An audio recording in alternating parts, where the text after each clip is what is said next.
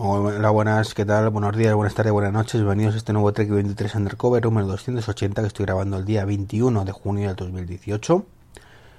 Un podcast enfocado casi en exclusiva al Google Home, Google Home Mini concretamente, que, que adquirí ayer y que ahora os contaré mis primeras impresiones. Pero antes un par de cositas sobre lo que comenté ayer. Bueno, el tema del sonido que comenté de, la beta, que, no iba. Bueno, pues me, comentasteis eh, por Twitter que, a vosotros sí funcionaba. Bueno, concretamente fue JCR Rodas, JCR, JC Rodas 33, mejor dicho, eh, que me dijo que, que a él le funcionaba bien, que, que probara reiniciar el dispositivo, lo cual me sorprendió un poco ya que pues lo había reiniciado a lo largo del día pues varias veces y eso no, funcionaba cada vez que lo miraba.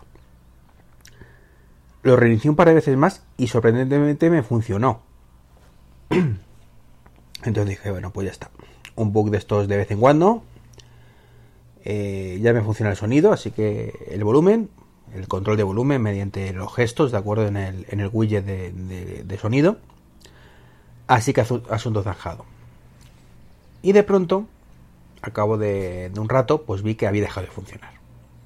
Como un rato largo. Y ya caí en la cuenta. Volví a, reiniciarlo, volví a funcionar y caí en la cuenta. ¿Dónde está el bug?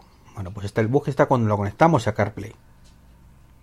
Si no conectáis nunca a CarPlay, os creo, teóricamente os va a funcionar, pero con la beta 2 cuando lo conectamos a CarPlay, sobre todo cuando CarPlay da un pete, además, y deja de funcionar automáticamente el, el, sonido como tal, el, control de volumen. Así que bueno, es una, una cosa importante que conviene eh, comentar, pues para decir que no es algo generalizado, con lo cual si no sois usuarios de CarPlay, en teoría a vosotros no os debería afectar.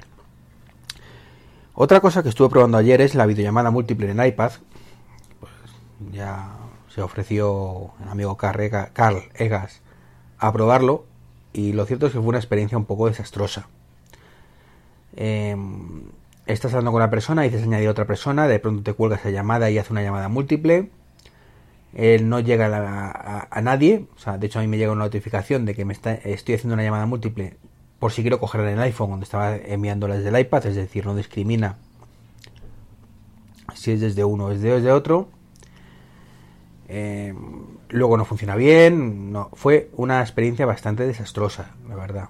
No sé si, si con la beta 1 la cosa fue mejor o peor.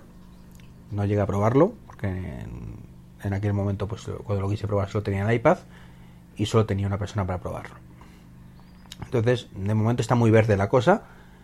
Estamos en una beta, ¿de acuerdo? Tampoco hay que, que echarse las manos en la cabeza. Pero sorprende que funcione el tema tan sumamente mal sumamente mal cuando se supone que es una cosa que venían probando Apple desde hace tiempo. Y mi miedo es que esto se convierta en AirPlay 2 2.0. Que ya lo pondremos, ya lo pondremos, lo quito en el último momento de la beta porque no acaba de ir bien. Y con suerte en mayo del 2019 tendremos la funcionalidad disponible. Entonces, bueno, esperemos que no sea así. Y, y a ver qué pasa. Todo lo contrario, por ejemplo, que lo de Walkie Talkie que funciona maravilloso es un. A pesar de ser una beta y tiene sus cositas, pero funciona fantástico, la verdad. Me está gustando mucho el tema de, de Walkie Talkie. Bueno, y ahora centrándonos en el Google Home Mini, ¿de acuerdo? Cuesta 60 euros, 59 concretamente. Bueno, pues lo compré anoche, lo, he puesto esta mañana, ya he grabado un vídeo para, para subirlo al canal de YouTube. Ya lo veréis con detalle, un poco lo que hace y lo que no hace. Pero las conclusiones al final son un poquito agridulces, son las que me esperaba.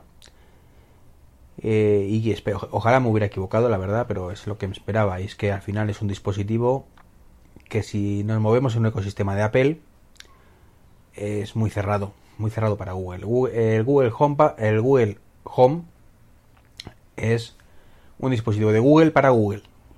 No hay que pensar que esto es más abierto que Apple, porque no es así. El HomePod es de Apple para Apple y el de Google es de Google para Google. Es cierto que con Google podemos poner Spotify, no solamente los servicios de música propios de Google, es un poquito más abierto quizás, bueno, si no hay quizás, Pero por ejemplo los calendarios solo funcionan los de Google, los contactos solo si los tenemos en Google. He dicho, mando un mensaje a mi mujer y me ha dicho que no podía, porque no sé si no puedo hacer a mi calendario, no puedo hacer a mis contactos, no lo sé. Em, el tema de la domótica, pues hombre, ¿qué queréis que os diga? Está muy verde. Eh, me ha ocurrido de añadir varios dispositivos de casa que son compatibles tanto con HomeKit como con, con Google Home. Y vale, los detecta. Añado la, cuenta porque esto va por servicio. nos, tiene ahí tropecientos mil servicios compatibles. Te metes en el tuyo, en el mío, en el, Cogeek concretamente, y pues me, decía todos los que tenía configurados para, para Google Home. Los añadí listo, pero si, configuro el rato otro dispositivo, me encuentro que no hay forma de añadirlo. Que tengo que cerrar esa, esa sesión y volver a añadir todos los dispositivos otra vez de Cogeek. Pues es una cagada, una cagada importante. Eh, Google Assistant entiende bastante mejor que Siri, bastante mejor, pero tampoco es la panacea. Le he preguntado en varias ocasiones por restaurantes y pizzas y, te contesta un poco lo que quiere. Eh, sin embargo, pues le preguntas al presidente de España y si te dice que es el amigo Pedro Sánchez y te dice también Felipe VI. Eh, tiene un pequeño cacao de lo que es el presidente y lo que es el rey, pero bueno. Sin embargo, tú le preguntas lo mismo a Siri y te dice que ha encontrado esto en internet sobre España. En fin.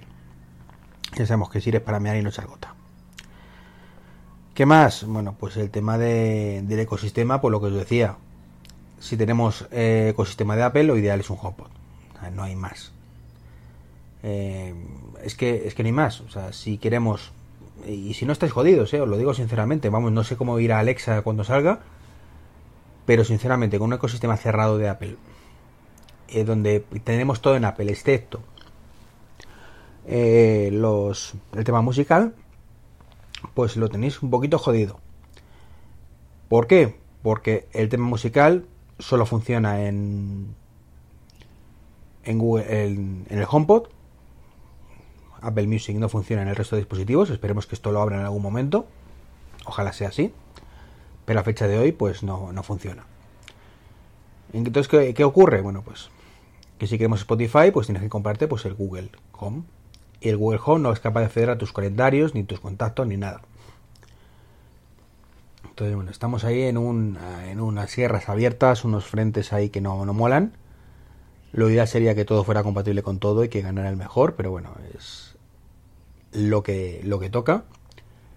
Apple es muy cerrado y, es lo que toca.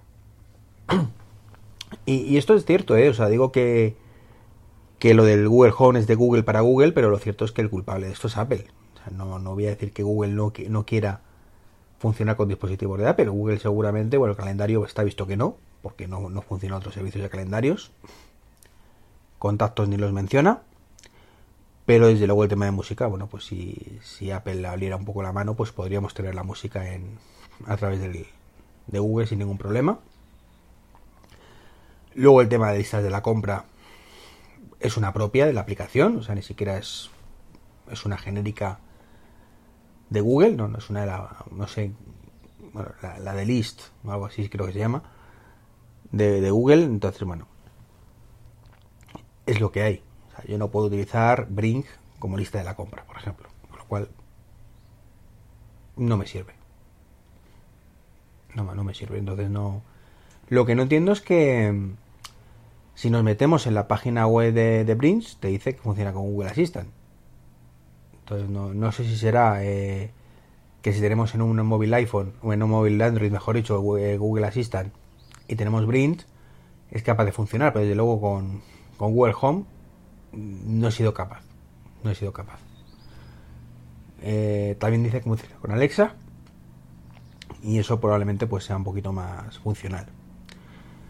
Entonces, como digo, me, he llevado sensaciones encontradas. Eh, mi idea para ese dispositivo es tenerlo en el dormitorio. Pero, por ejemplo, me he encontrado con que cosas como pon una cuenta atrás o despierta a tal hora, pues no es nada configurable. primero, no aparece en ningún lado. Eh, y lo segundo, mm, es un sonido típico, es pipi, pipi, pipi. eh, diferencia entre cuentas atrás y alarmas, pero no te avisa cuál es cuál, suena y punto. Y eso a mí particularmente me parece que es una cagada. Entonces estamos ante un dispositivo muy verde, muy verde en España, que acaba de salir, ¿de acuerdo? Que, le, que tiene que mejorar, pero desde luego que, que no es la panacea como, como muchos pensábamos que Siri era una mierda y esto iba a ser maravilloso. Bueno, pues no, esto no es maravilloso. Es mejor que Siri, eso sí, pero no es maravilloso. Y, poco más que contaros, invitaros a veros el, vídeo que, publicaré entre hoy y mañana. Depende a ver qué tal el resultado me da la grabación y lo que tarde en editarlo y demás.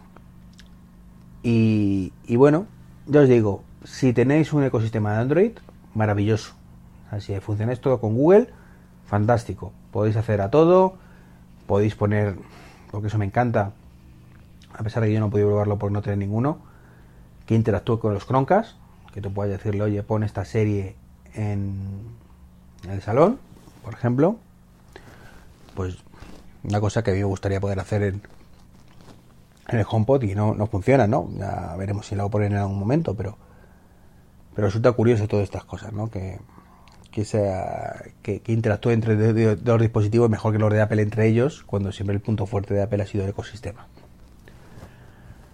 Entonces, bueno, esto es lo que quería comentaros un poquito del Google Home. Eh, lo que es imbatible es el precio. Estamos hablando de un precio de 60 euros o de 150 euros en el modelo más grande. Desde luego, si lo comparamos con los 350 euros o 300, 350 creo que va a costar en España cuando salga del HomePod mm, es que llenas de tu casa, toda tu casa, de dispositivos del mini y todavía te sobra dinero. Entonces en ese aspecto ahí Apple pues tiene que, sacar complementos, lo he dicho siempre, no tiene sentido un dispositivo como el, el HomePod para más allá de un salón. Y luego tenemos el, el Home Mini que cubre perfectamente necesidades de la cocina, en una entrada, en un baño, en una habitación. Entonces, fantástico. Y estas son un poco mis, mis conclusiones iniciales. Mm, siento chafaros el tema. Si tenéis intención de comprarlo, ya os digo, es lo que me imaginaba. Si os manejáis con Google, adelante. Y si os manejáis con, con Apple, pues que sepáis que lo que hace lo hace, pero pero es bastante más limitado que que con, que con Google. Perdonad que me ha salido un bostecillo y no me ha dado tiempo a parar la grabación. Así que nada, no me enrollo más. Esto es lo que quería comentaros hoy. Y nada, mañana será otro día. A ver qué, qué nos depara el futuro para mañana. Un saludo y hasta el próximo podcast.